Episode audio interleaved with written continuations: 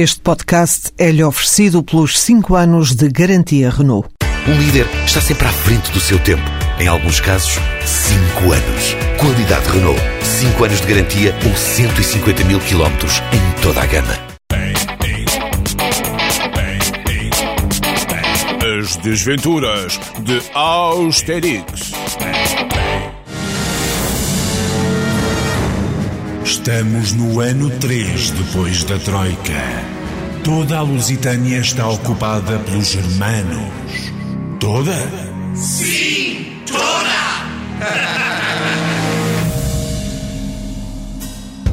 Citação.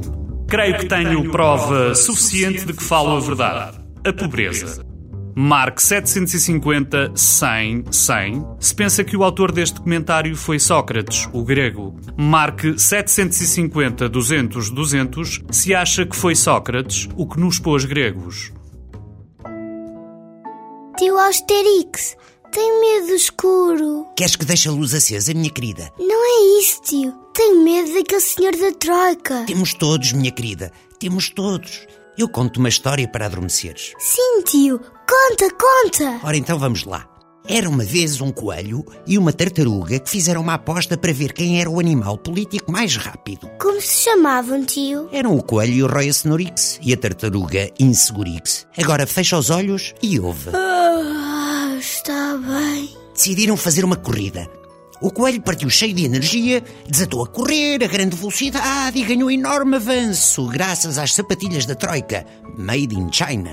Logo se deu ao luxo de parar aqui e acolá para se gabar do enorme progresso que conseguira. Mas sempre que parava, era vaiado e apupado por quem assistia à corrida. E a tartaruga Insegurix? Shhh, a tartaruga largou muito devagar, quase a passo, sempre a queixar-se que não pactuava com a forma de correr do coelho, a atropelar tudo e todos, e que a correr assim não se ia a lado nenhum.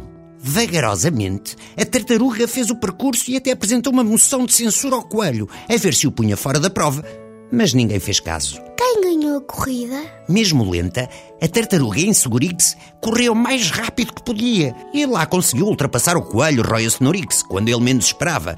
E apesar de o coelho ter remodelado o seu staff de apoio, que lhe trazia garrafinhas de água, toalhas para o suor e entoava cânticos para dar ânimo, como Grândola Vila Morena. Então foi a tartaruga Insegurix que ganhou. Não. Quase a chegar ao fim da corrida, um antigo rato de alta competição chamado Filosofix e que estava há algum tempo sem correr, saltou das bancadas, ultrapassou os dois e cortou ele a meta em primeiro lugar.